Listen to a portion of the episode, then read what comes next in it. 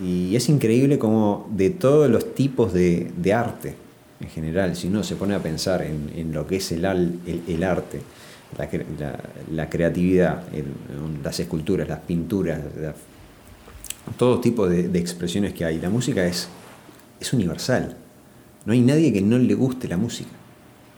Ese es eh, Carlos Palma, también conocido como Will, y esta es nuestra conversación en el episodio número 2 de Hola, ¿qué tal?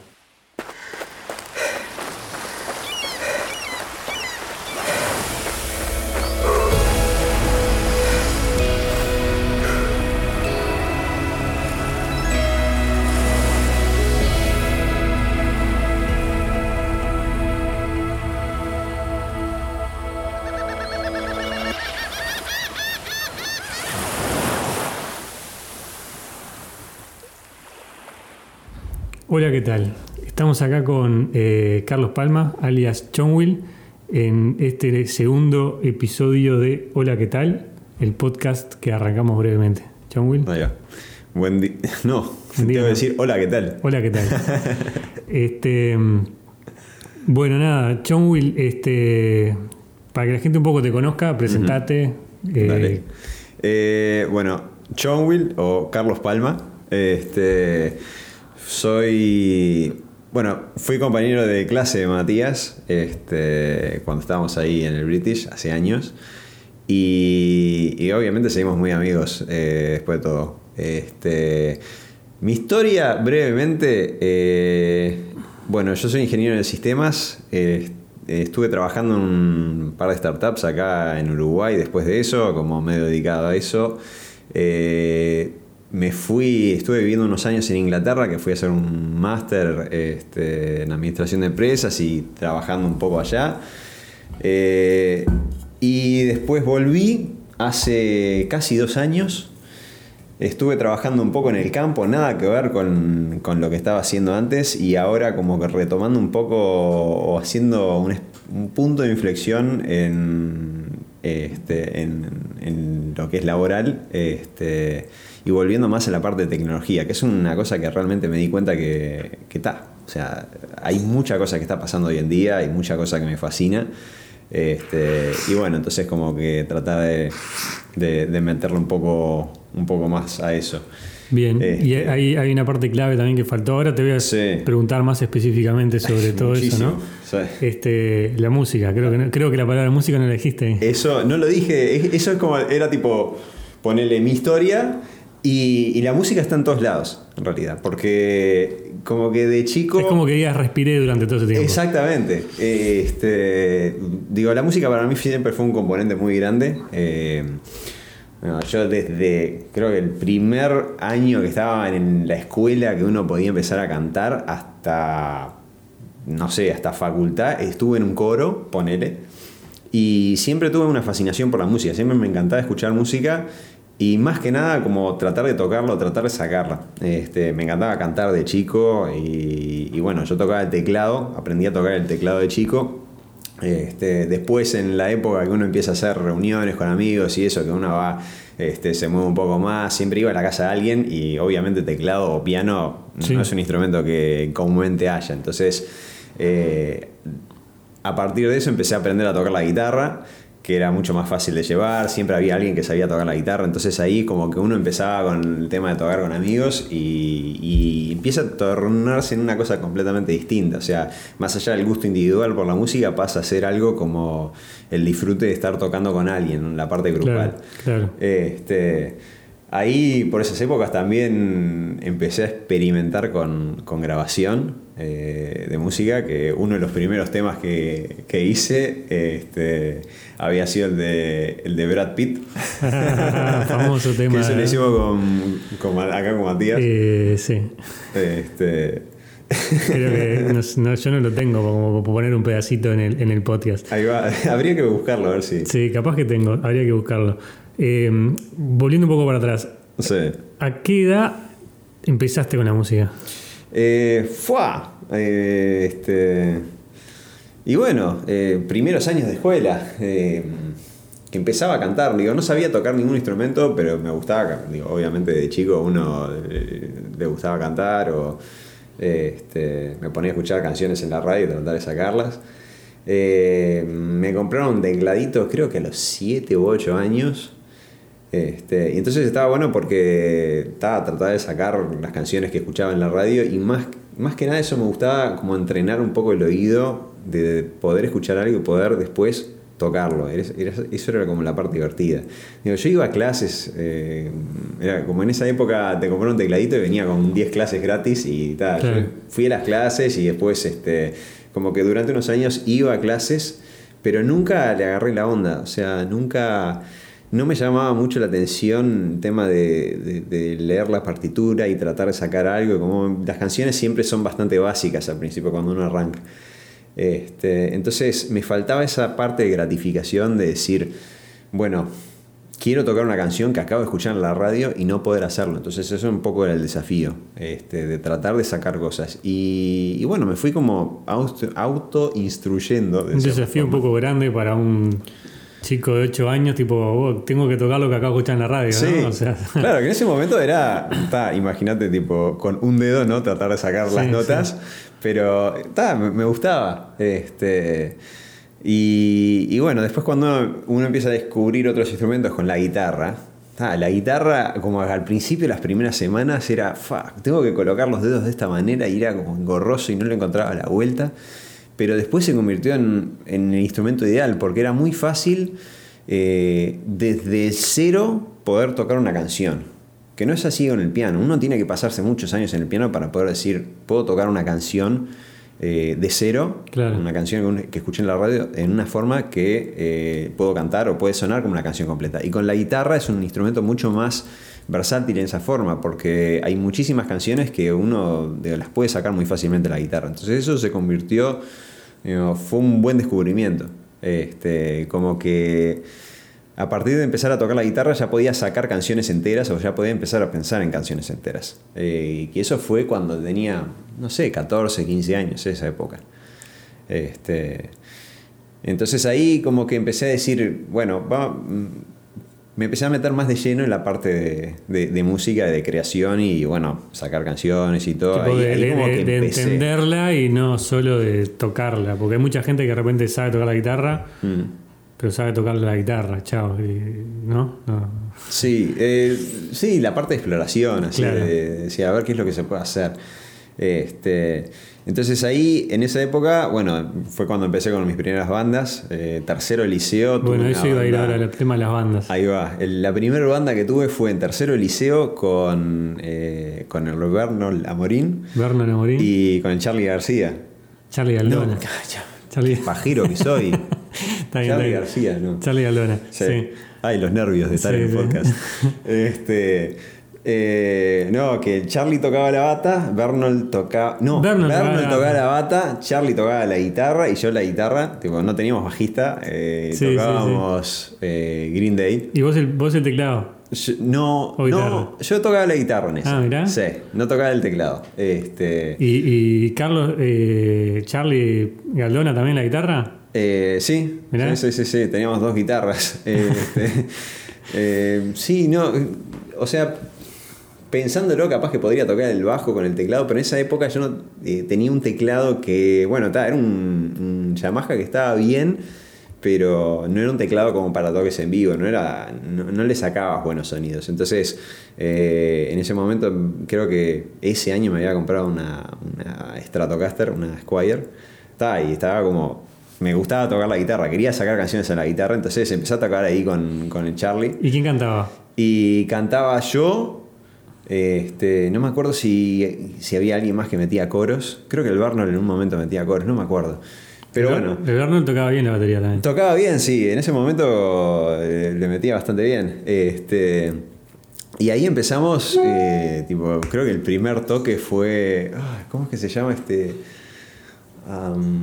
fue en un, en un, liceo ahí en Positos, este, este tipo, evento de bandas ahí, esos típicos, típicos eventos que, que, se organizaban ahí.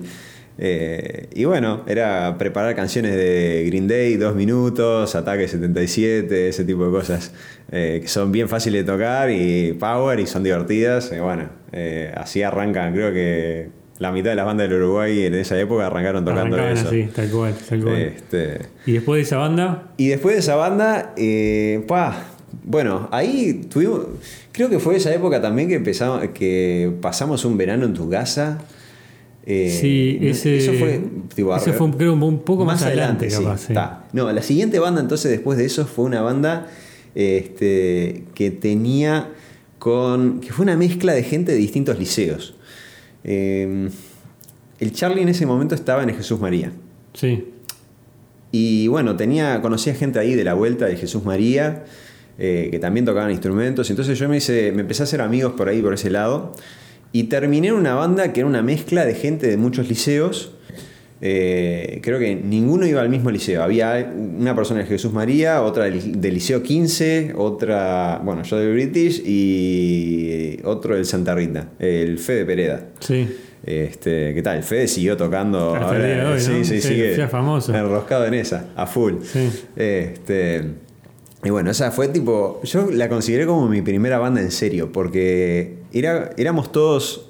A, a todos nos gustaba muchísimo la música. Y, Y se juntaban por la música y no por ser amigos, como muchas Exactamente. Y, Digo, no nos conocíamos para Claro. nada y nos empezamos a juntar este, para tratar de sacar canciones y bueno, fue, fue como terrible experiencia personal para mí también porque no había tanta gente en el, en el liceo, en, en el British. Sí.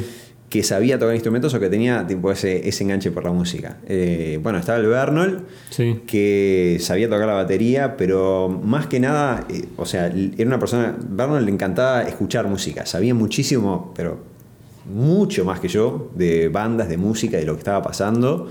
Este, pero bueno, eh, en ese momento no, como que tocábamos, pero tampoco estaba tan enroscado en esa. Este, el Pali tocaba la guitarra también, pero como que no se formó un grupo así dentro del colegio. Eh, y bueno, entonces con esta, con esta gente eh, era, era bueno porque la música era un lenguaje de todos que, que nos permitió hacer un, con un buen grupo de amigos y, y meterle trabajo. O sea, juntarnos en la casa de, del Fede Pereda, ponelo, o en mi casa Y meterle horas. meterle horas y tratar de sacar canciones. En ese momento también hay que tener en cuenta que en ese momento ni existía Napster. ¿no? Entonces conseguir las canciones era toda una tranza. Eh, yo tenía un casetero que además estaba buenísimo porque era un, un casetero que me habían regalado cuando tenía 5. Ahí empecé a escuchar las, las primeras canciones en cassette, pero lo que tenía bueno era que tenía un, un microfonito. Entonces con ese caseterito yo iba a la casa del Fede Pereda y eh, Nacho Swasti, que, era, que, que ta- eh, tocaba ahí en esa banda, traía canciones o, o cosas, discos o grabaciones de, de cosas que él tenía. Y poníamos los caseteros uno enfrente al otro para poner play y rec al mismo tiempo para poder traspasar la canción. Entonces, todos íbamos encima, o sea, Estabas duplicando un archivo. Sí, e- era la forma de duplicar las cosas y era la única forma de vos poder escuchar una canción para sacarla. Tenés que pensar ahí que, que en esa época era la única forma que yo podía llegar a casa y ponerme a estudiar un tema, era grabándolo. Yo vivía con cassettes arriba, o sea, siempre tenía uno o dos cassettes en la mochila, porque si iba lo de Nacho o si iba lo del Fede Pereda, este, Te grababas unos temas. podía grabar un tema me decían, vos, acabo de escuchar este tema, vos, tenemos que sacarlo. Ta, tenía un cassette con el cual lo podía grabar y llevármelo a casa. Salado. Este, que eso es una cosa que uno se olvida, pero en ese momento era como, no sé. de- tipo, Sí, sí, hoy en día es tan fácil, este, eh, tan fácil todo, en el sentido de que ya ni siquiera hay que bajar los temas, los Sí. pones play en la nube y se reproducen. Este, y, y bueno, y nosotros que de repente vivimos la otra etapa, nos olvidamos, imagínate la, la gente, los más pendejos que, que ni la vivieron, o sea, no saben lo que es. Vos recién mencionaste, no existía Napster. Hoy en día vas a un pendejo y le decís vos Napster y no sabe lo que es, porque tampoco duró mucho Napster, pero sin embargo fue eh, el precursor a el tema de la bajada de música online y- si bien iba a pasar de todas maneras, fue el, el- el puntapié inicial que, que- que destapó todo ese, todo ese tarro. Este, qué salado. Y eso era la banda esa que tuviste. Después ya te metiste en bandas un poco más profesionales.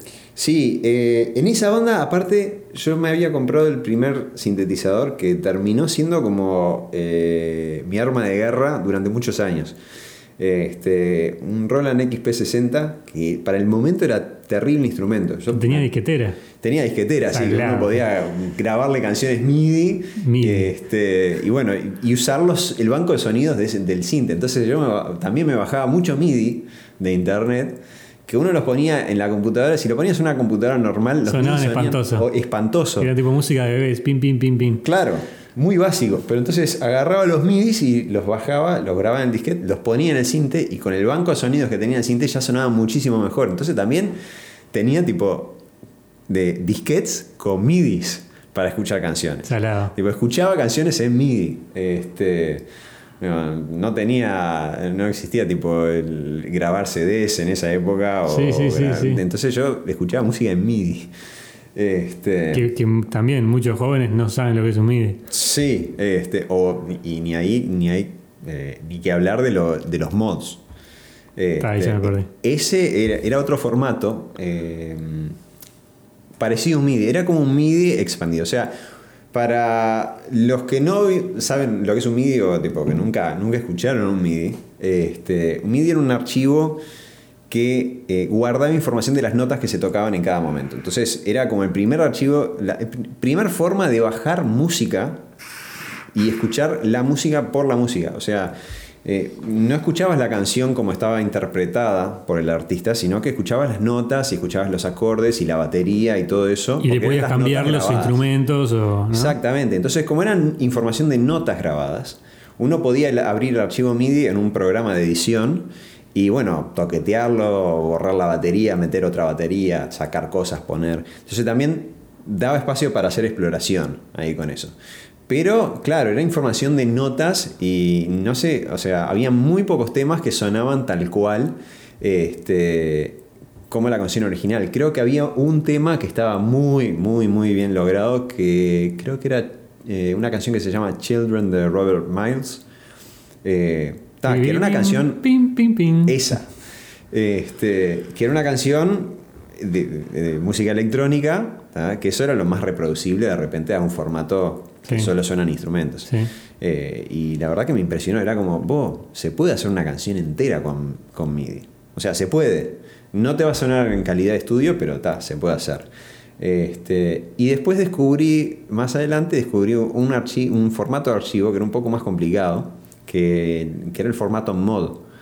Este, que básicamente es un MIDI, es un archivo MIDI, pero que trae además embebidos como sonidos. O sea, te viene el MIDI, pero además te vienen sonidos metidos adentro de ese archivo para reproducir Tipo WAVs. tipo WAVs. O o sea, los WAVs, los sonidos de las notas individuales de algún instrumento. Porque el MIDI tenía un banco de sonidos estándar de 128 sonidos distintos. Que lo ponías en la, en la computadora de tu casa, lo ponías en la computadora de un amigo y dependiendo de la calidad de la tarjeta de sonido, dependiendo de una cantidad de cosas, sonaba distinto. Porque eran distintos instrumentos que tenía. O sea, Claro. utilizaba los 128 instrumentos que tenías en tu computadora. Si tenías una PC Windows sin más nada, vos abrías un MIDI y sonaba espantoso. De repente ibas a la casa de alguien que tenía una tarjeta de sonido buena y, y, este, y ya venía con algunos sonidos adentro, este, ahí sonaba de otra calidad. Y lo metía en mi sintetizador y sonaba también otra cosa. Este, pero entonces el mod venía con los sonidos adentro. Claro. Entonces, si había un efecto de sonido, si había algún instrumento que no estaba en esos 128 instrumentos, Lo cargaba ahí. lo cargabas ahí. Y para mí eso era como muy loco en ese momento porque la única forma de reproducir un instrumento que no existía en ese banco de sonidos de, de MIDI era con un sampler. ¿No?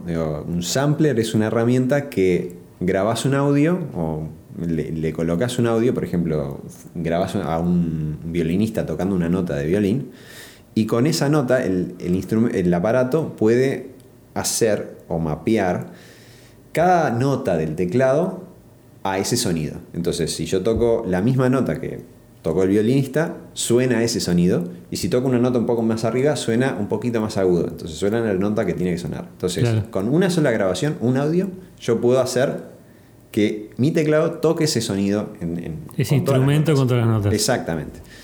Este, Salado. muy básico. Y en ese momento los samplers eh, había una tienda que vendía un sampler, que yo me acuerdo, que salía 3 mil dólares, que llevado a, a dólares de hoy serían algo así como 6 mil o 7 mil dólares. Era algo platal. completamente inaccesible para mí en esa época, ¿no? Este, y el descubrimiento fue que me bajaba estos archivos mod y ya venían con sonidos y ya los podía tocar. O sea, enchufaba el teclado a la computadora y ya podía hacer. Era, mi computadora se había convertido en un sampler. Muy básico, pero era como que este, ahí podía empezar a utilizar estos sonidos nuevos que. Estamos hablando de computadoras Pentium Sí. 2. Sí, sí. eh, sin tarjeta de sonido, sin sí, nada. sí, sí. Este, y podía hacer esa- esas cosas. Entonces ahí es como que me empecé a meter más en la parte eh, de, de experimentación con programas de, de audio y de edición y de trabajo en la computadora para poder hacer música. Eh, ya en esa época, ahí que se fue a- alrededor de cuarto liceo. este, Estamos hablando del cuarto liceo que era 99. 90 y sí, por ahí. 99. Ahí va, 99, sí. Este, nos empezamos a juntar en tu casa. Sí. Eh, hubo un verano que nos pasamos, creo que todo febrero, era la rutina, era me levantaba de mañana, agarraba la bicicleta, me iba para lo de Matías, este, y nos juntábamos todos ahí y nos podíamos hacer Sí. boludeces, pero había mucho de experimentación también. Mucha experimentación. Sí, tal Este- cual. Mi rutina era me levantaba y ya había alguien tocando el timbre en casa y Sí. que, era capaz que eras vos en la bicicleta o, Sí, o algún otro y ahí ya era tipo íbamos para el fondo y la batería y cosas y la música y, No, no, fue, fue flor de y verano. el, o sea, y el no me olvido el más. virtualizer. De- Claro, yo tenía un- me había comprado un, como un, un procesador de efectos, entonces pasábamos los micrófonos por ahí y ta, sacabas lo que sea, tipo reverbs o hacíamos tipo la voz de, en ese momento, la, ¿qué? ¿era la voz de Petinati o...? Sí, la, la- de Hércules. La de Hércules, ahí va. Este, tenía ese efecto, entonces jodíamos con eso, llamábamos a gente Salado. con ese efecto. Éramos como unos Daft Punk. No, Sí. no, hacíamos cualquier cosa. Y un día tipo dijimos, vos, eh, vamos a hacer tipo, tratar de hacer una grabación o tratar de hacer algo así, de grabar un CD. Y vos tenías una grabadora de, De CD de audio. CD de audio. Que en ese, en ese momento era como, no sé, Sí, no sí, sí, no era de computadora, era la No, que le ponías entrada de audio RCA, right, left, rec y grababa como Y un cassette. grababa como un cassette, pero en un CD. Sí. Entonces empezamos a experimentar con eso y sacamos un CD que tenía 22 pistas. Nos pasamos todo el día así grabando y probando cosas. Vos tocabas la batería, yo el teclado y creo que. Juan eh, Martín Oves la guitarra. Juanma la guitarra. Eh, no me acuerdo si Charlie Galdón estaba ahí. Creo que no, creo que éramos los tres nomás, no me acuerdo. Sí, no me acuerdo quién estaba, pero. mm, Estaba ta- Coco, era el ingeniero de grabación. Exacto. Que, que había, aparte, entre ustedes tenían los equipos, se habían comprado unos, unos baffles Unos, enormes. unos, pibis, sí. Sí. Eh, Y los micrófonos y toda la mano. y teníamos los micros, habíamos conseguido todo, como que armamos todo ahí en el fondo de tu casa y, y sacamos ese CD con 22 pistas, de las cuales. Que se llamaba Resaca, ¿no? Sí, resaca. Ah, Este, del pasto al abasto. Sí, sí, del pasto al basto, ahí va. Este, que eran cuatro o cinco canciones, pero terminó siendo 22 pistas porque tipo eran una toma, no, salía mal. Bueno, vamos a hacerle de vuelta. Dale, se- segunda toma. Eran como cuatro o cinco tomas de cada Sí, sí, tema. sí, sí. Yo me acuerdo que había un tema, creo que era de la renga, Sí. Que nunca le invocaba a entrar con la batería. Nunca. Ah, cierto, tal cual. Fa. Buenísimo. Tiene que estar grabado ahí. Sí, sí, seguro. Che, buenísimo. Y, pero paralelamente por ahí ya estabas arrancando con Charlie Loop o no? O Charlie fue mucho no, más adelante. Charlie Loop fue mucho más adelante. Mucho más adelante. Este, Charlie Loop fue. ¿Cuándo fue? Fue el primer año de facultad que empezamos. Estaba mucho más adelante. Sí, sí, bastante más adelante. Entre medio hubieron bandas. Entre medio tuve un par de bandas, pero ninguna llegó al nivel de la banda que tuve en cuarto liceo. Como que hasta Charlie Loop, la, la banda que tuve en cuarto liceo, era- fue como. La de Fede primer- Pereda y La de eso. Fede Pereda y Sí. eso fue como mi primer banda semi-pro. Porque creo que con esa banda llegamos a hacer como 10 o 11 toques. Eh, Para ese- esa época, haber tocado 10 veces. Estabas al lado. Era un era, número. era- era- no, no, no existía la música en Uruguay, No, básicamente. o sea, le metíamos. Sí. Si uno tiene una banda de liceo, normalmente va a los eventos de liceos y eso, que son uno o dos por año. No, Sí, No es algo sí. bastante común. Pero como éramos gente de varios liceos, También eso creo que ayudó bastante Ah, a que, se por, por- Exacto, porque la gente sabía que éramos una banda que tocábamos música, entonces de repente sacaban, sacábamos toques por el Fede Pereda o por Nacho Suasti o por cualquiera de nosotros que estaba en un liceo distinto, Claro. nos enterábamos que había algo, entonces íbamos y tocábamos. Digo, hicimos un toque en el Jesús María que era, éramos nosotros la banda del evento, era como un evento para exalumnos o no me acuerdo. Creo que sí, que era un evento para exalumnos y nosotros, nos invitaron a nosotros a tocar siendo tipo la banda del evento. Este, creo que ese fue el, el más importante y que ensayamos más.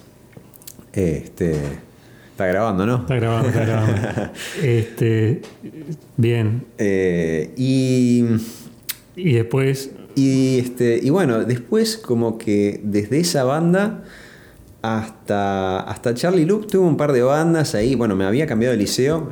eh, fui dos años al Preu. correcto. eh, quinto y sexto de liceo. Este, y durante ese tiempo me, me había juntado con gente del Preu y eso para tocar.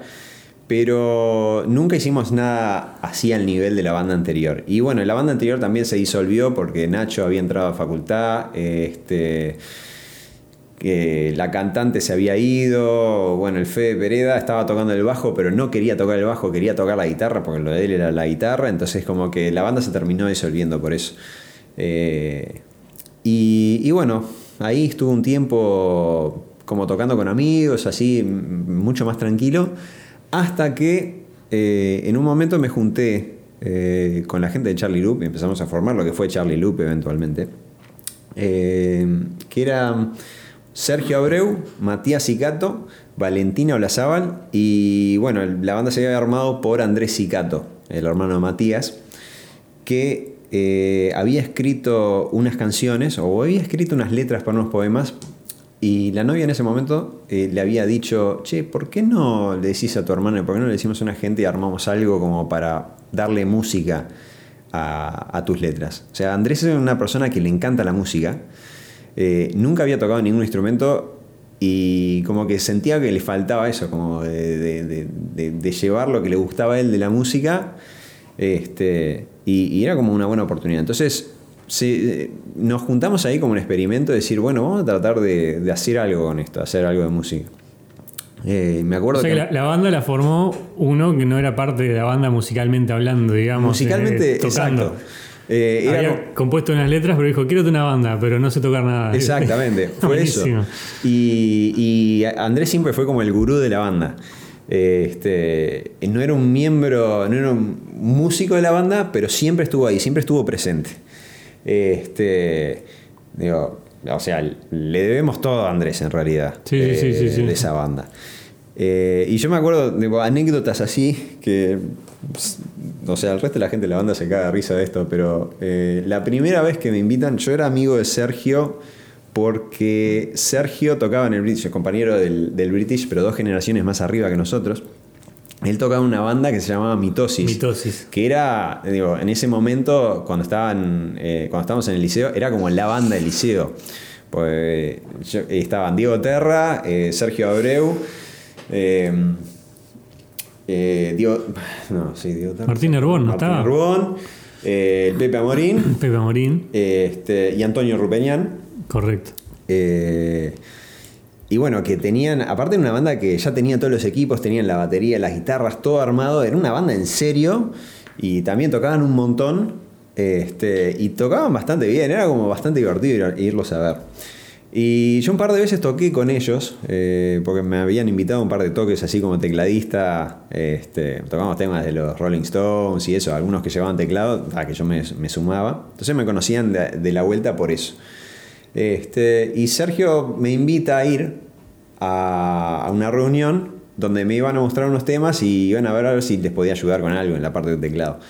Entonces yo caigo y claro, Sergio se había juntado con Andrés, le había pasado la, la música y habían tratado de eh, meter algo de música a las letras eh, De Andrés. poemas, sí. Pero en ese momento eran eh, Matías y Sergio que tocaban la guitarra, Valentina que cantaba y nadie más. Entonces Sergio tenía una maquinita de ritmos, una cajita de ritmos, que eh, era básicamente un aparatito donde uno podía programar baterías. Pero era muy, muy básico, o sea, uno programaba baterías que sonaban tipo... tuch, tuch, tuch. Sí. O sea, lo más simple que había. Y claro, entonces llego, me empiezan a mostrar esto, este, las canciones que, que habían armado, y yo les tipo, dije, fa, no. Esto, esto para mí es una bosta. Así, tipo, sin pelos en la lengua. Este, y se, se- creo que se quedaron así con de ojos abiertos mirándome como, ¿y este animal? Tipo, ¿de dónde Sí, salió? sí, sí. Eh, y, yo- y ahí les mostré, yo me había ido a Estados Unidos el año anterior y me había comprado un programa eh, en una tienda de música, un programa que se llama Fruity Loops. Fruity Loops. Que en ese momento era uno de los primeros secuenciadores así que venía con instrumentos y una cantidad de cosas que uno ya podía utilizar para hacer canciones enteras.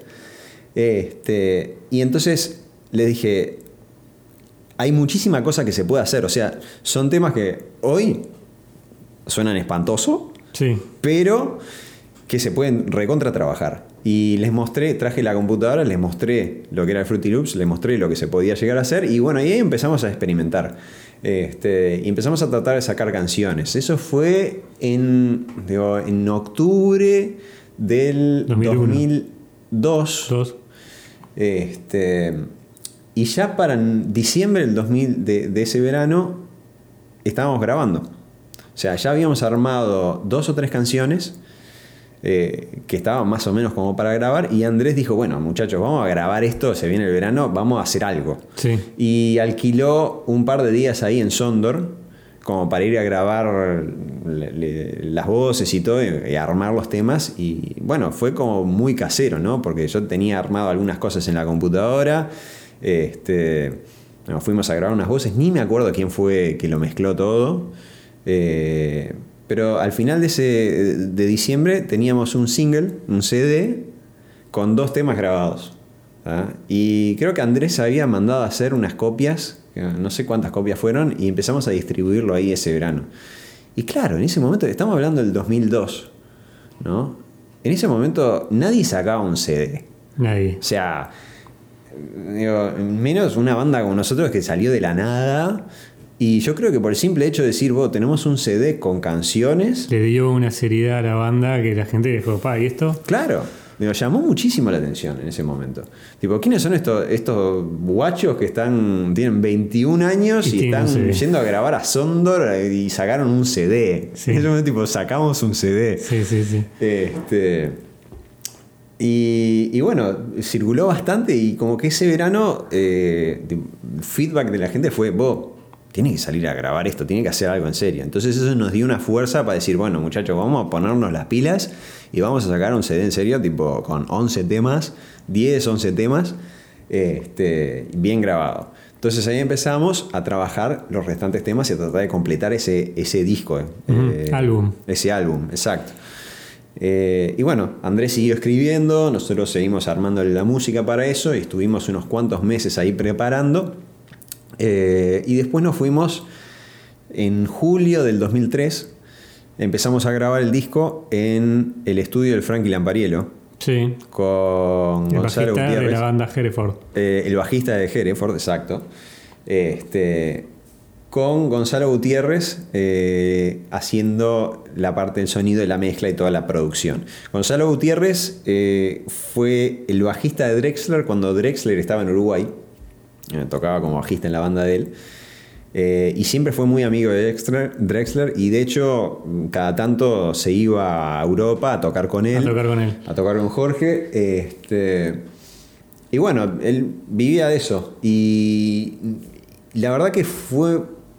Hizo muy buen laburo con nosotros y además también, loco, eh, estuvo buenísimo haberlo conocido porque era un tipo que eh, le encantaba también saber de tecnologías para producción y para trabajar con música.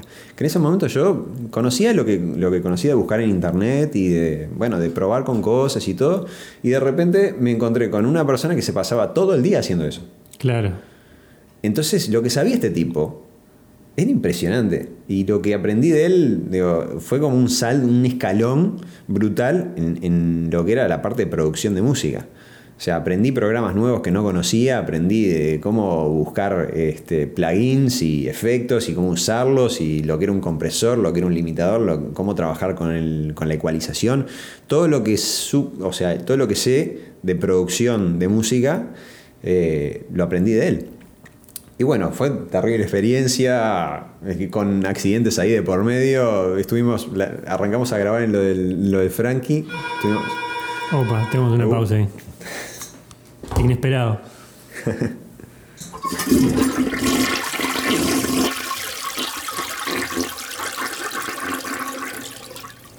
bueno, volvimos. Era equivocado. era un pedido de comida de perro que yo no hice.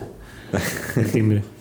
Che, nada, estabas contando, entonces estabas con este muchacho grabando que era el bajista de Drexler. Ahí va. Y que aprendiste un montón de la parte de em, producción, de música, sí. Y, estaba contando un poco un incidente también que nos pasó cuando estábamos en lo del Frankie, que eh, estuvimos dos semanas grabando. yendo, íbamos, nos pasábamos creo que seis o siete horas por día en el estudio de Frankie, que iba, creo que llegaba Sergio primero eh, después iba yo, en el momento que podíamos ir, íbamos y nos pasábamos horas ahí metiendo en ese estudio. Fue terrible laburo. Y a las dos semanas hubo terrible tormenta, le cae un rayo arriba del estudio de, del Frankie se le queman los equipos. No, no, los equipos no se le quemaron, pero se había, eh, se había jodido la computadora.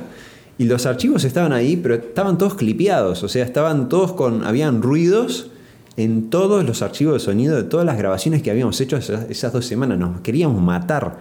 Tuvimos que arrancar todo de vuelta de cero. Todo de vuelta. No, no, no. Fue, fue terrible evento. ¿Y, entonces, grababan en computadora o grababan en otro medio? Grabábamos todo en computadora. En ese momento la computadora ya se había convertido en una herramienta para hacer grabación muy viable. Ya las computadoras tenían un poder de procesamiento como para manejar muchas pistas muchos efectos y bueno, trabajar enteramente sobre eso. Este, pero era bastante crudo. O sea, nosotros usábamos los programas que habían en, ese, en esa época, eh, no había sistema de respaldos, no había nada.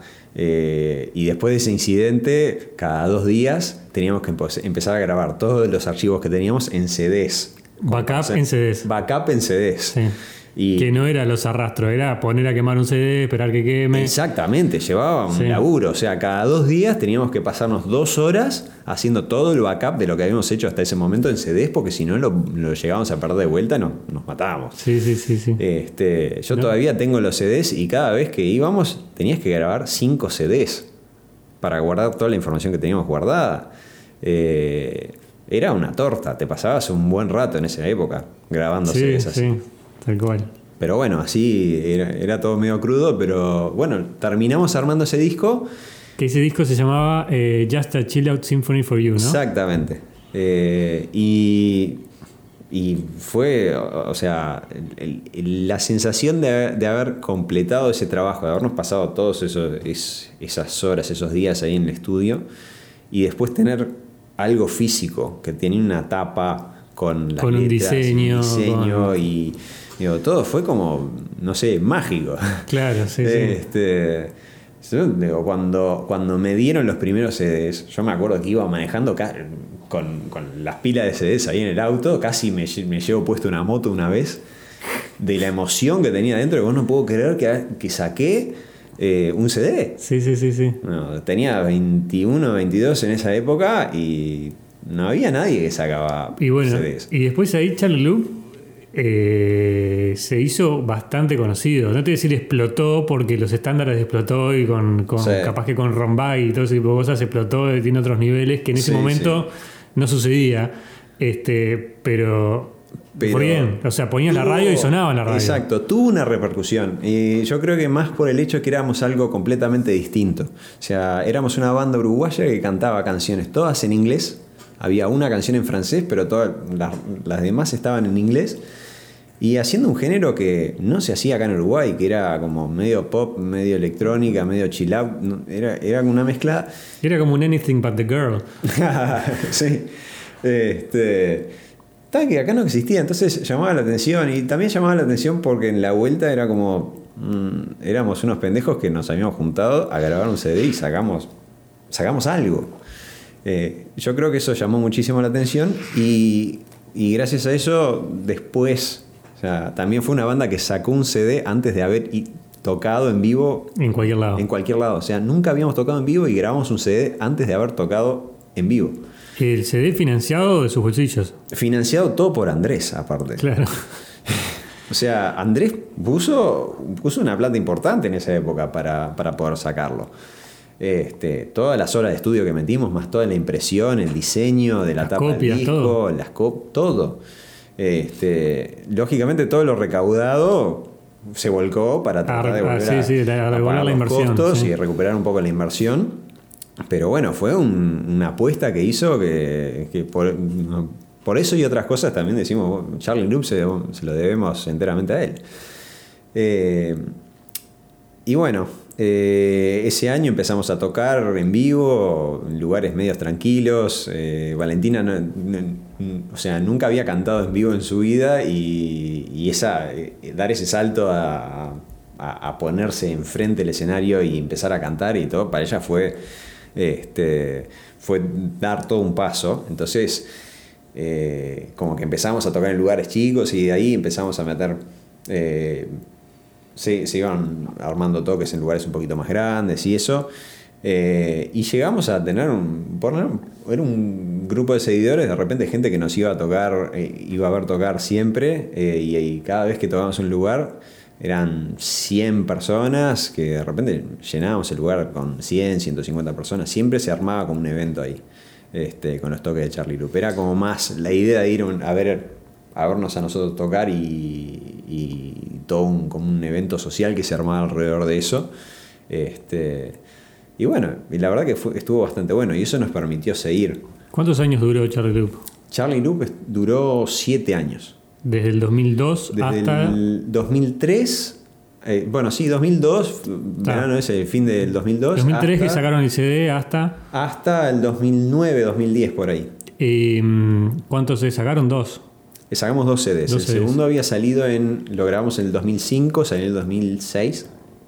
Este, y por esa época también fue que hicimos uno de los shows más grandes que armamos.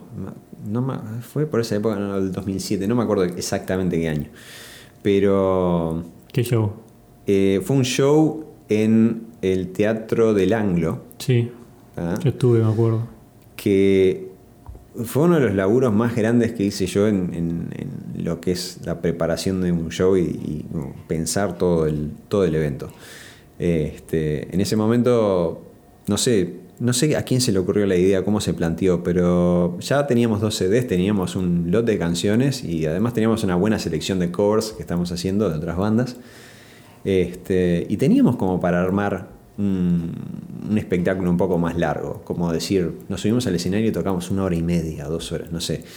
Este, teníamos material como para hacerlo. Y entonces se no, pensamos en la idea de decir, bueno, vamos a hacer un show de Charlie Loop bien armado.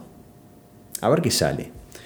Este, y bueno, entonces hicimos, preparamos una lista de canciones, llevamos muchísimas canciones que teníamos del disco a un formato más tocable en vivo, con un poco más de, energía, más power. Este, empezamos a tocar con un baterista, en ese momento va, eh, con, con Nico de, De Boomerang. Nicolás Rodríguez de Boomerang, que yo tocaba en Boomerang también, que nos salteamos un poco Nos eso. sentíamos la parte, claro, ahí en un momento agarraste otra banda. Sí, que agarró otra banda, que ahora después lo retomamos. Dale. Este, y, y armamos este espectáculo que era eh, Charlie Loop con un baterista, con invitados, eh, gente que, músicos que invitamos a, a tocar en, en determinados temas. Y habíamos conseguido una cuerda de violines, o sea, cuatro, cuatro tipos que tocaban. Eh, creo que habían dos violinistas, eh, un chelista eh, y uno que tocaba la viola. Y fue terrible experimento también con ellos porque yo nunca había, nunca había trabajado con gente de, de orquesta. Sí. Y, y dijimos, bueno, vamos a probar a ver qué onda, qué podemos sacar con esto. Eran cuatro tipos jóvenes que me acuerdo que un día vinieron a casa y nosotros estamos acostumbrados a lo que era lo que es ser músico de banda, ¿no? Vos te caes a la casa de alguien, tocas un instrumento y te pones a tocar y bueno, vas sacando un poco la, la- lo que están sacando, los acordes, vas sacando un poco el ritmo y tocas encima de eso. Sí. Pero te sale natural, o sea, sale por, por oído, porque no es muy complicado. La gente de orquesta tiene otra mentalidad completamente distinta. O sea, es gente que trabaja eh, con un rigor mucho más, mucho más grande. Entonces están acostumbrados a trabajar con partituras, que uno les presente la música que tienen que tocar y ellos interpretar eso. Y cuando uno les dice, bueno, los acordes son estos y la canción viene un poco por acá, ahí ya les cuesta mucho, porque eso no lo tienen, no lo tienen practicado, no porque no lo sepan, sino porque no es la forma de trabajar que tienen.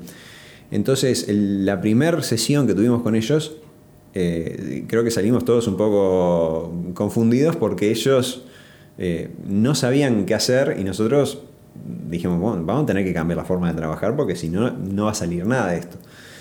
Eh, y entonces ahí yo dije, bueno, voy a probar de armarles todo lo que ellos tienen que tocar en partitura.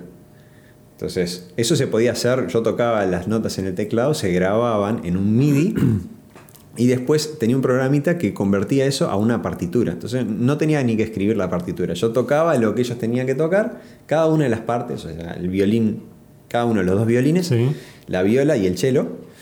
Eh, y entonces después imprimí todo eso, se los mostré la siguiente sesión y cuando se los muestro me dicen, Fa, sí, ahora está mucho mejor, pero nosotros no tocamos en clave de sol, que es una notación particular. Eh, la partitura nuestra viene toda en clave de Fa. Ok. Fa, dijiste. Fa.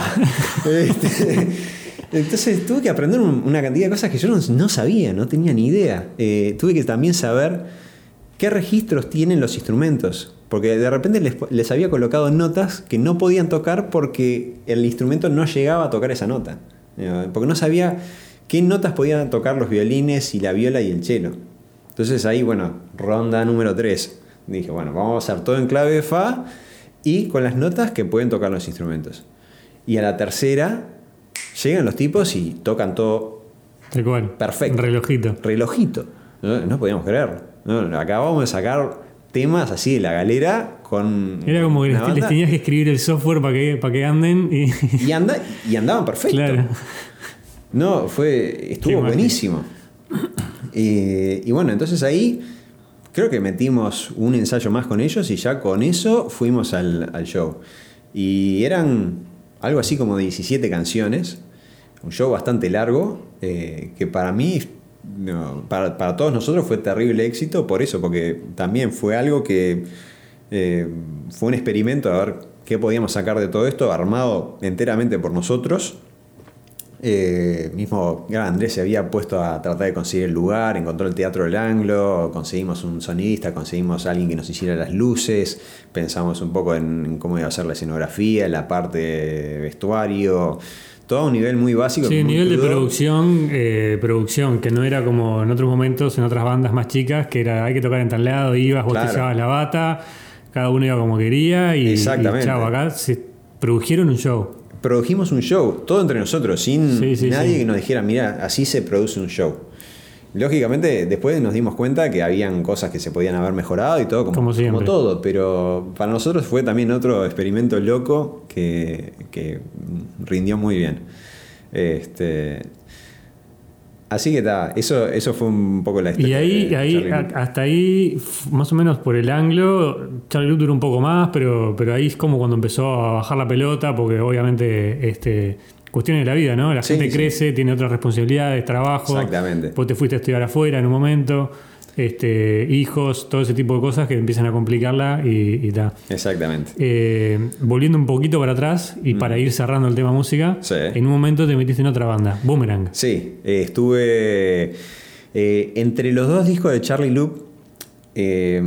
con Charlie Loop, bueno, tocaba, cantaba Valentino Lazábal en el primer disco ¿Y en el segundo que era novia de Matías Cicato. Ok, sí. Y bueno, como todas parejas, a veces algunas funcionan, a veces no. En este caso, no, eh, funcionó. no funcionó. Y bueno, entonces eh, Valentina decidió de, bueno. Me quiero desvincular del grupo. Sí, exactamente.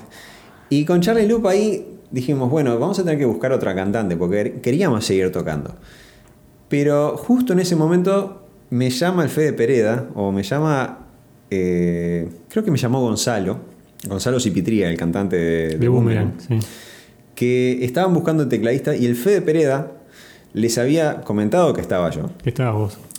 Y bueno, me llama y me dice, venite un día a un ensayo. Ellos ensayaban en, en la casa de Martín Sanginés, que era el guitarrista en ese momento de, de Boomerang, y que estaba ahí en Carrasco. Entonces fui un día eh, y la verdad que como que pegué muy buena onda con ellos. Eh, nos enganchamos Un así. género totalmente distinto. Charlie Loop era, como lo dice el nombre, más tipo loop. Era Exacto, chill más- out, eh, en más inglés, electrónica, tranqui, electrónica. en inglés. Más poppy. Y esto otro era tipo un. Otra cosa, un Era, rock. era rock. Strokes. eh, exacto, era, era un rock eh, nuevo como... eh, tipo un Brit rock. Sí, en ese momento como que estaba... Estaba inspirado en eso, ¿no? Estaba terminando la onda del Britpop, o ya, ya había terminado un poco, pero como que había una movida en Uruguay eh, de, ese, de ese estilo de música que se estaba formando en ese momento que Astro Boy estaba grabando singles, eh, sacando canciones que salían en la radio. Eh, nosotros, bueno, nosotros que Boomerang ya tenía temas armados y temas como para salir a grabar un disco. Sí. Este, entonces ahí me junté con la banda, creo que no, nos entendimos ahí desde el primer día. eh, era un género que a mí me gustaba también un poco lo que estaban haciendo. eh, y entonces dije, voy a empezar a juntarme con ellos y ver también qué sale. Eh, y en dos meses estábamos yendo a Argentina a grabar el disco, ¿Cómo se llama el disco? Premier. Premier. El primer disco de Boomerang, sacamos así los temas, en dos meses armamos todos los temas del disco. Eh, ya tenían muchísimo armado, lógicamente, cuando yo me sumé, pero eh, ahí fui, yo tuve que encontrarle la vuelta a qué hacer en los teclados de cada tema. Habían temas que ya estaban grabados, los habían grabado con Martín Krasium, que era el tecladista de antes eh, que grabaron como tres o cuatro temas que ya tenía más o menos armados, pero yo les tuve que tratar de encontrar la vuelta. Algunos que los hice muy parecidos a lo que hacía Martín y otros que le encontré una vuelta completamente distinta. Este, y bueno, esos fueron dos meses de laburo. Eh, después ahí nos fuimos a Argentina a grabar el disco, que para mí fue todo un viaje, porque ya también para esa época decir nos vamos a Argentina a grabar un disco era todo un evento. Estaba haciendo algo profesional, digamos. Sí, ¿no? éramos- O sea, no, ah, es, tipo, no estoy rompiendo las No bolas. soy una bandita de, Sí. De, de- de sala de ensayo Sí, sí, acá sí. En, este, museo. No, eh, me sentía, "Wow, ya estoy en las grandes ligas. Esa sensación. Y, y bueno, también fue, fue toda una experiencia. Nosotros nos quedamos, nos quedamos en un hostel dos semanas grabando en un estudio que quedaba por ahí cerca. Eh, el- habían dos estudios. Un, un estudio pro, donde grabamos la batería eh, y creo que algunos instrumentos, pero principalmente la batería. Y después nos fuimos a, eh, a otro estudio que quedaba a cinco cuadras, que era la casa del productor. Este, y bueno, ahí grabamos todo el resto de las cosas. Y vivíamos en un hostel que quedaba ahí a cinco cuadras. O sea, quedaba bien cerca de todo. Eh, durante dos semanas estuvimos en esa, nos levantamos de mañana, íbamos al estudio, nos pasamos todo el día en el estudio, 12 horas. Después volvías al, al hostel con la cabeza así de grande. Sí. O sea, era como... Todo el día, pum, pa, pum. Sí, no, aparte era todo el día escuchar la misma Sí, sí, canción, sí. digo, 70 dos, o tres, dos o tres canciones 70 veces. No, no, o sea, te- lo que te cansa eso es impresionante. Ahí le agarras un terrible respeto a los productores de música, a la, la gente que trabaja en los estudios, de- que tienen que hacer eso todos los días. Es sumamente cansador. Y, y volvíamos, y ahí descubrí el aprecio a Tinelli, porque era como que volvíamos al hostel, prendíamos Tinelli y tipo la cabeza se te hacía puff. Se te desinfló. Con Tinelli, Era qué como- bien, ¿eh? Era como, como podías desenchufar completamente, tipo pensar en cualquier, cualquier otra cosa. Eh, y era sumamente necesario. Eh, Y eh, Boomerang, ¿cuánto tiempo estuviste? Estuviste, bueno, en el primer disco, después sacó varios discos más Boomerang, no. Sí, Sacó dos o tres más. Sacó, sí, hicieron var- varias grabaciones después. Este, Pero tú en un momento dejaste Boomerang. sí, Boomerang bueno, al día de hoy sigue. sí, ellos siguen. Yo dejé ahí por el 2007. O sea, grabé el primer disco con ellos, el Premier, que salió, no me acuerdo si el 2004 o 2005. Ujú. Este, después estuve tocando bastante con ellos, fuimos a tocar el Pilsen Rock, que, este, que fue el toque más grande de Boomerang hasta el momento. Y no, bueno, eh, salvando ahora que tocaron, eh, abrieron para los Rolling, está, estuvo salado. Eh, pero ahí no estuviste vos. No, ahí no estuve, Ah. ahí no estuve. Yo había dejado en el 2007, 2008 por ahí, porque en ese momento estaba, empecé a trabajar, trabajaba 8 horas por día eh, como programador, iba a la facultad de noche y ensayaba para Charlie Loop y para Boomerang. No tenía vida. No te da tiempo. O sea, mi vida consistía en los toques. Del resto del día estaba estudiando o grabando o haciendo algo. eh, fue, una, fue demencial. Y, y claro, Boomerang en ese momento era una banda que quería ser una banda mainstream. O sea, querían dedicarse a la música. Este, y yo no estaba, no tenía capacidad como para poder hacer los horarios que ellos querían hacer. Entonces Claro. ahí digo, yo les propuse, mira, este, tengo que dejar porque sí. si no les termino siendo como una especie de arrastre, eh, no puedo hacer los horarios que ustedes quieren hacer y, bueno, terminé dejando por eso. Pero justamente por eso también siempre mantuve muy buena onda con ellos. Este, hasta el día de hoy, o cuando puedo, si hay un toque de boomerang, lo- los trato de ir a ver y de vez en cuando, si sale algo, ellos a veces me invitan a tocar con ellos.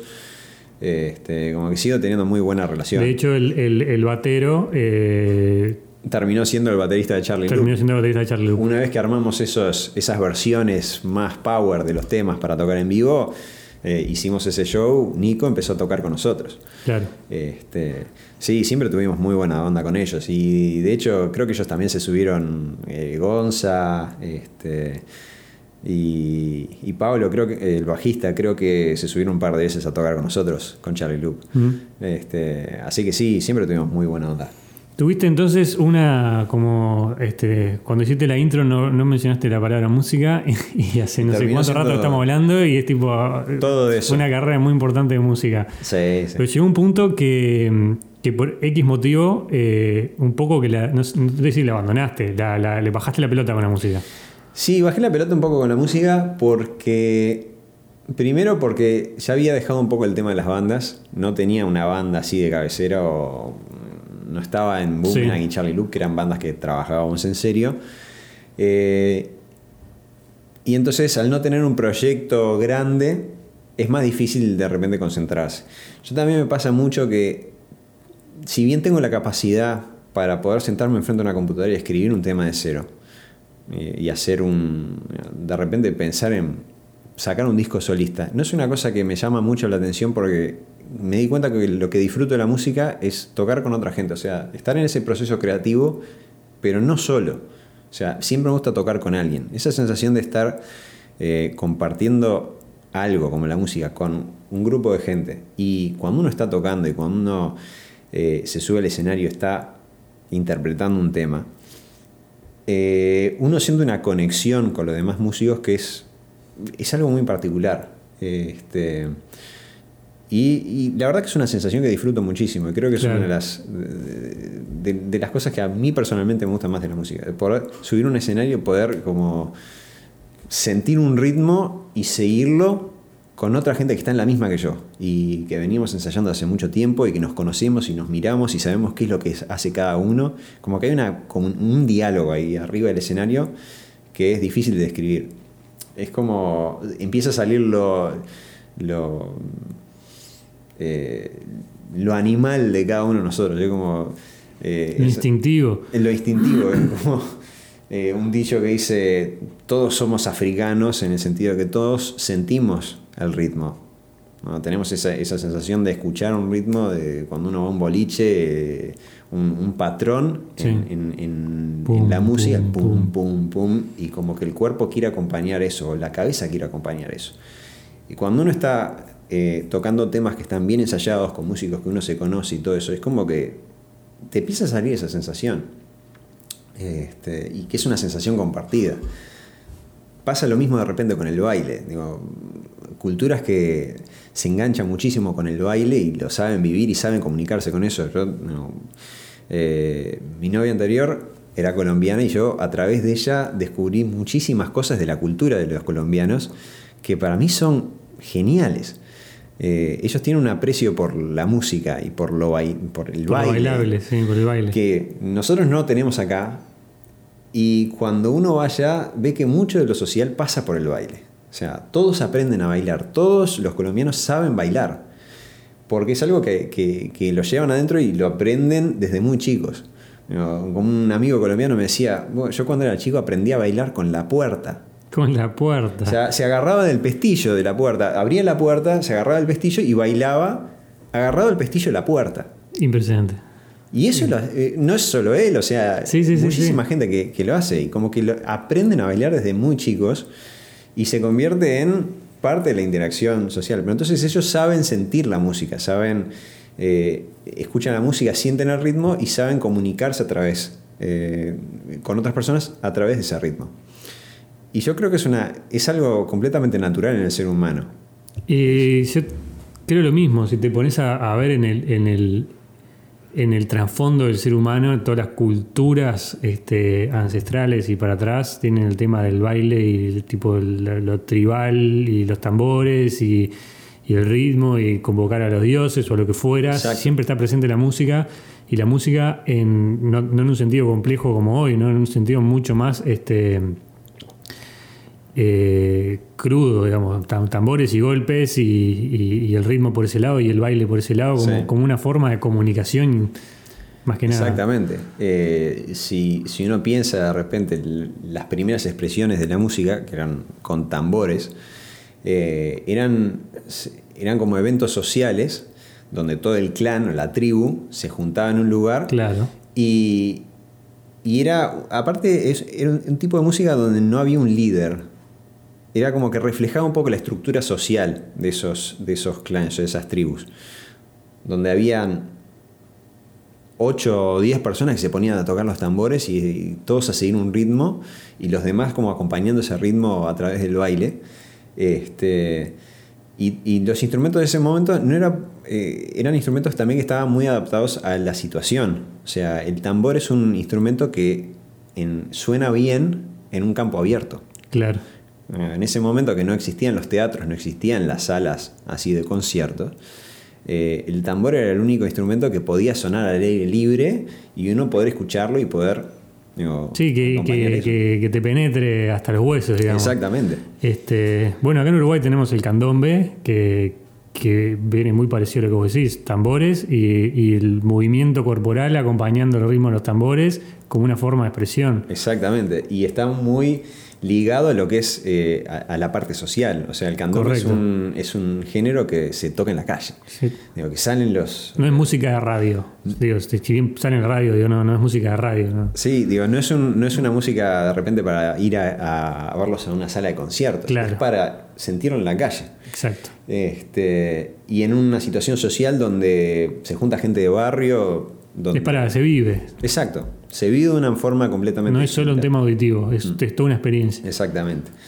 Este, y la historia del candombe también viene por el lado de mucho de lo social, de, de reuniones este, de, de gente en, en espacio, digo, que, que no se podían reunir en un concierto, se reunían en la calle o se reunían en, en lugares al aire libre y se ponían a interpretar. Este, así que bueno, esa, esa, esa sensación yo, de, de seguir el ritmo yo la vivía muchísimo en el escenario. Claro. Y me pasaba, lo- una de las cosas que más me gustaba de tocar con Boomerang era justo eso, éramos una banda que estábamos muy ensayados y, nos, y había una comunicación muy fluida entre nosotros. O sea, nos, nos mirábamos, sabíamos quién, se había, quién había pifiado, quién estaba corrido, quién... eh, Llega un punto que pasa que, que, a ver, para alguien que de repente que no tenga experiencia o muy poca experiencia que fuera, de repente tocar en vivo puede ser eh, algo tedioso en el sentido de que me tengo que concentrar y tratar de hacer esto de la manera que es y llega un punto que pasa a ser un eh, nada, te sale automático y básicamente te expresás, no estás pendiente de, de seguir lo que el- el- el- cómo es la música, cómo es la canción o lo que fuera, sino que pasás a expresarte, porque Sí. ya, o sea, ya la sabes de memoria, ya no estás. Es como cuando manejás. Al principio cuando empezás a manejar, está el cambio, para tengo que apretar el embrague para poner el cambio, y un punto que después manejás automáticamente sin pensarlo, y ya podés hacerlo automático y meterle tu coso. O sea, la Exactamente. música. Es, una, es una sensación mucho más corporal. Eh, cuando yo estoy tocando el teclado, al principio, si no conozco una canción, yo tengo que mirar las teclas y tengo que pensar, bueno, ahora viene un acorde, ahora viene otro acorde, eh, así coloco las manos. Claro. Al tiempo con los ensayos eso se va perdiendo y voy sintiendo como que mi cerebro ya empieza a, a guardar esos patrones de digitación y ya pasa a ser algo más natural, ya pasa a ser algo que lo empiezo a sentir con el cuerpo. Que siento la música con el cuerpo y canalizo esa sensación a las, a las teclas. Y me descu- descubrí también otra cosa cuando un día que me compré un pedal para el teclado, un pedal de expresión, que empecé a programarlo para que pudiera hacer unos cambios en el sonido. ¿tá? Cuando yo estoy tocando, de poder pisar el pedal y el sonido empieza a mutar y, y empieza, por ejemplo, a vibrar o a hacer algo distinto. Y, y me di cuenta que empezaba a disfrutar muchísimo eso, porque era como la sensación de decir, estoy tocando y de repente una parte que explota, piso el acelerador a fondo y le doy y digo, ¡bah! ¡Que grite! Este, y entonces, digo, estaba buenísimo, pero me empecé a dar cuenta del, del elemento corporal que tenía eso, de cómo me hacía disfrutar lo que yo estaba tocando por el simple hecho de, de pensar que acá le doy gas. Acá le digas. ¿no? claro. Acá le doy, piso el acelerador y, y cambia el sonido y hace una cosa completamente distinta. Este, Es como te estás expresando a través de la música en vivo y tenés un montón de gente que está pendiente de, de tu expresión musical en ese momento Sí. y le está llegando porque está bailando, la está cantando. ¿entendés? No es que te, ah, te vinimos a escuchar, pero no, no te doy bola. O sea, No, van, no, no. van a eso y les llega, les entra. Sí, y, y en el peor de los casos, sí, como toques de estos hemos tenido bastantes, donde uno va y de repente la gente está ahí parada, así de brazos cruzados, o de repente no hay tanta gente como uno espera. Igual, si uno está bien ensayado y uno tiene esas cosas, podés comunicarte, podés mirar hacia adentro y decir, ¿sabes qué? Estamos acá arriba, estamos tocando, vamos a disfrutarla igual. Y, pasa a ser un disfrute de la banda entre ustedes y el de afuera está, está en la de él. Exactamente. Ya, Digo, sí. No importa quién está afuera, vos podés igual mirar hacia adentro, hacia la banda y decir, estoy, es como un ensayo que estoy disfrutando.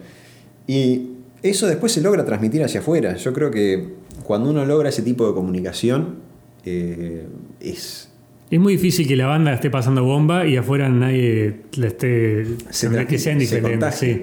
Y lo mismo pasa a la inversa. Si uno va ma- no, no está predispuesto a pasarla bien o a decir esto lo voy a disfrutar, eso también se comunica a, a la audiencia. Tal cual. Y la gente se, lo, lo saca. Sí, sí, sí. Este, eso, eso también pasa muchísimo. ¿no? Nosotros como que eh, nos dábamos cuenta que eh, el, el mood, la sensación del, del cantante o de, de nosotros tocando,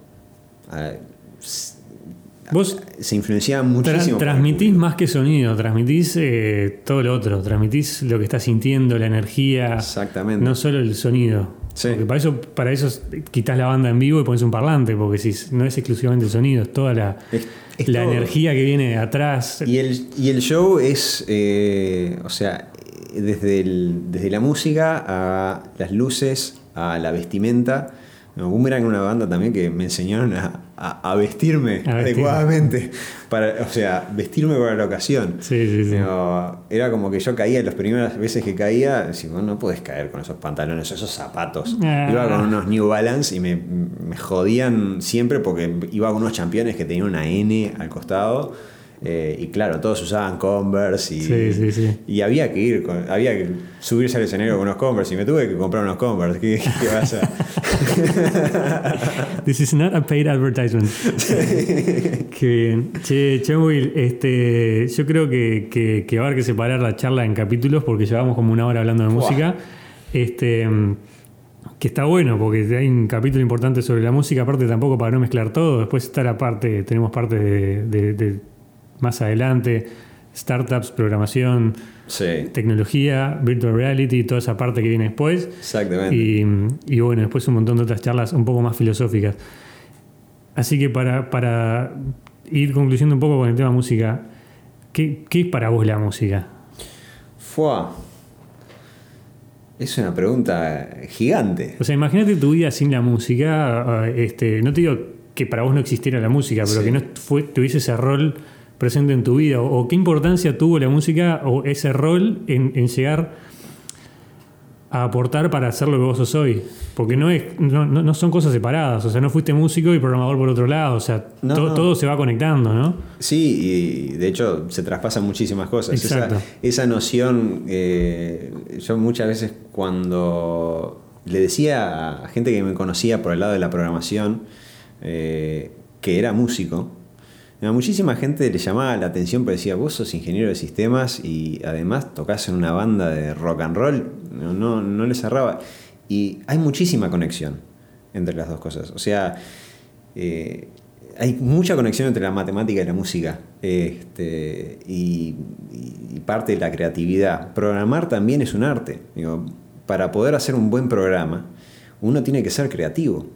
Eh, y eso, como que hay de repente algunos preconceptos este, de que si sos ingeniero de sistemas sos una persona con Sos un cuadrado, y no- sí. este, y no es así.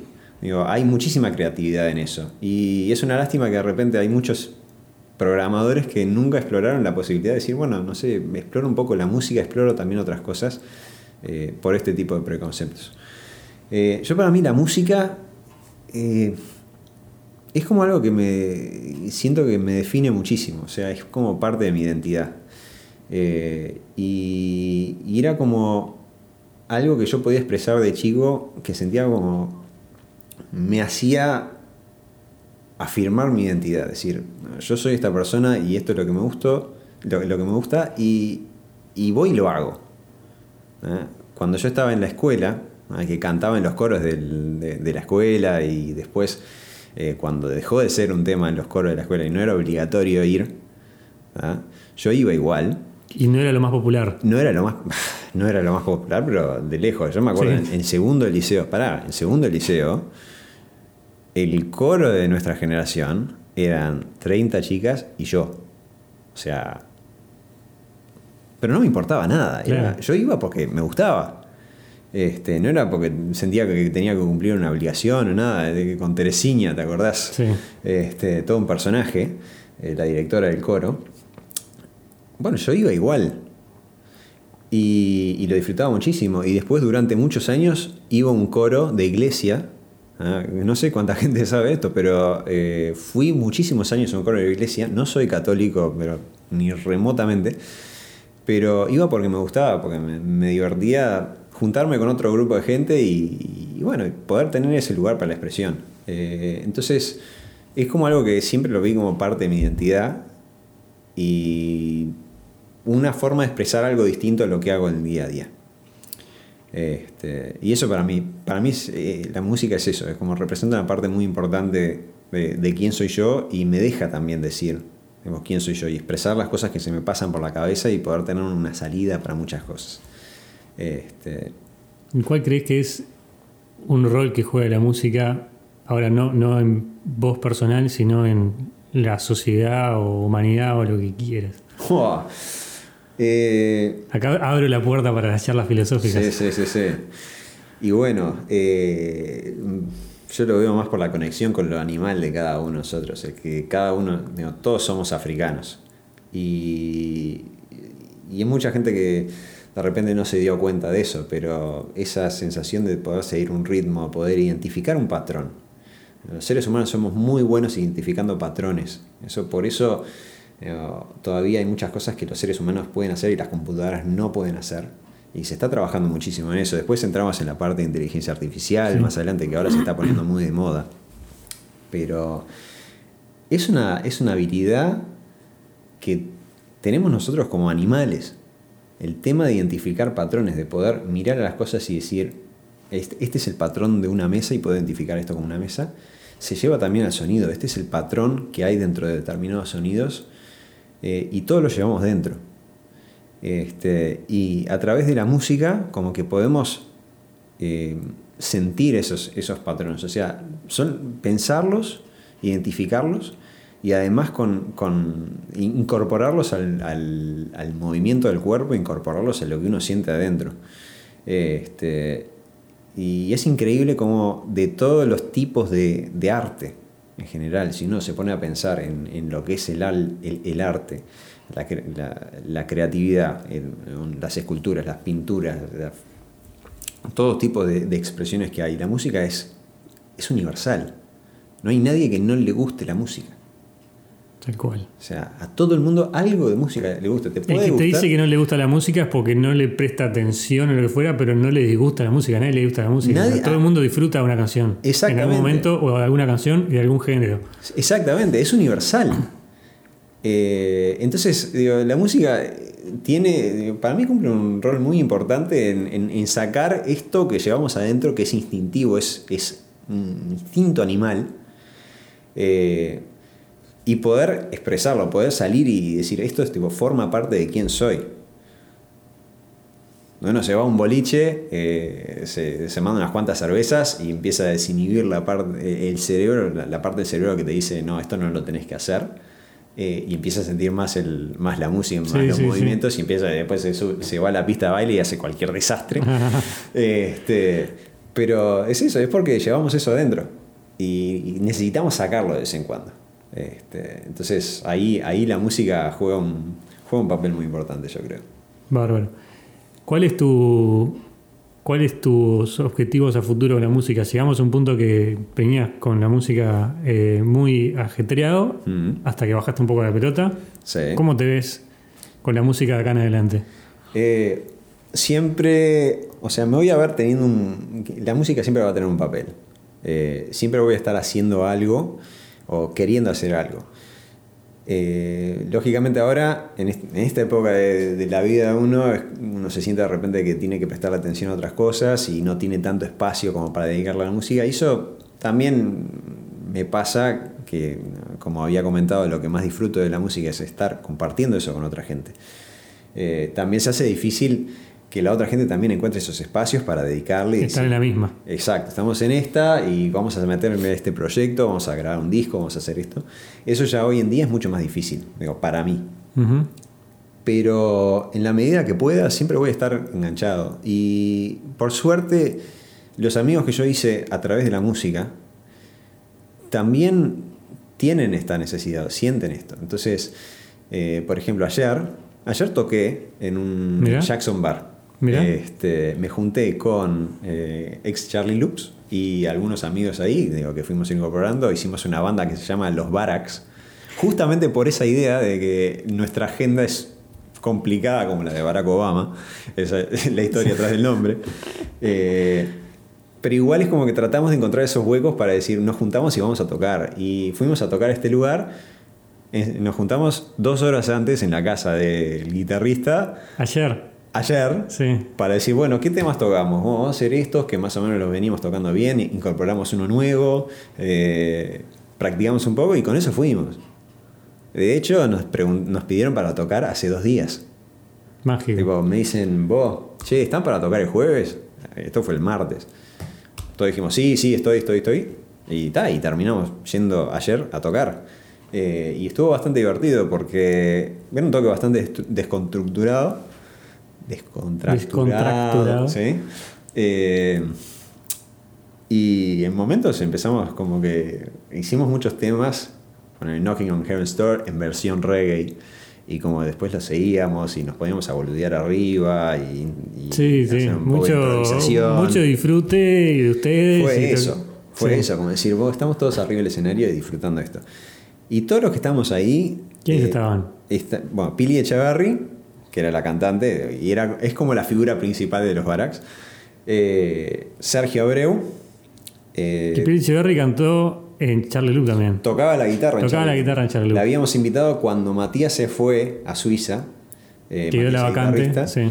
Quedó una vacante, entonces eh, invitamos a Pili a tocar. Y de hecho ella tocó con nosotros en el, en el toque este. En el anglo. Y bueno, y después ella, ella consiguió muchísimo, más que nosotros en la música, estuvo eh, este programa de televisión que uno tenía que interpretar a, o, o presentarse como, como algún cantante, no me acuerdo quién. Sí, fue, pero sí, sí. Como que siguió muy metida en la música. Mi nombre es eso, yo me llamo. Eh, yo me llamo, exacto. Este, y, y bueno, estaba ella, eh, Sergio Abreu, que tocaba con nosotros en Charlie Loop, el hermano Diego, eh, y después Juan Bonavoglia, que es un amigo de ellos, que también lo conocí a través de. de- de- los terminé conociendo a través de, las bandas, de, de tocar juntos, que toca el cajón. Es un tipo muy divertido aparte. Cajón peruano. Sí, Buenísimo. eh, así que bueno, eso. Digo, todos los que estamos ahí estamos viviendo cosas bastante similares. Cada uno tiene sus trabajos, cada uno tiene sus actividades principales. Ahora, todos tienen hijos, menos Diego y yo. Todos están con hijos. Eh, entonces es como que la vida los llevó por ese camino, pero con todo eso tratan de encontrar un espacio para poder expresar esto. Como que Es todos llevan eso. dentro. fundamental que, que todos estén en la misma, porque si no te termina pasando como te pasó con Boomerang, que, que sin, no podés. Porque si, si hay uno que está para darle acelerador al 100% con eso y el resto no puede, no, no funciona. Exactamente. Está bueno que estén todos en la misma porque se juntan así como, como pasó ayer. Claro. Y mientras, mientras yo creo que todos tenemos esa, esas ganas de, de poder seguir con la música. Entonces, yo sí, a largo plazo me imagino seguir tocando con ellos. Porque siempre como que vamos a encontrar esos huecos o excusas para poder juntarse y, y tocar y lo vemos como una necesidad. Todo lo- todos nosotros lo vemos como una necesidad. No es como que nos volvimos grandes y ya pasó a ser una cosa que no, no hacemos más. Es, es absolutamente necesario. Entonces, sí, a largo plazo, como mínimo, me voy a seguir juntando con ellos y vamos a seguir tocando de vez en cuando. Si sale una excusa para juntarse en la casa de alguien a hacer un toque o lo que sea, lo vamos a hacer. Buenísimo. Bueno, Will, creo que por acá podemos ir rapeando la primera parte, tema música, y pronto grabar otra segunda parte. Seguro. Dale. Buenísimo. Gracias por venir. a Hola, ¿qué tal?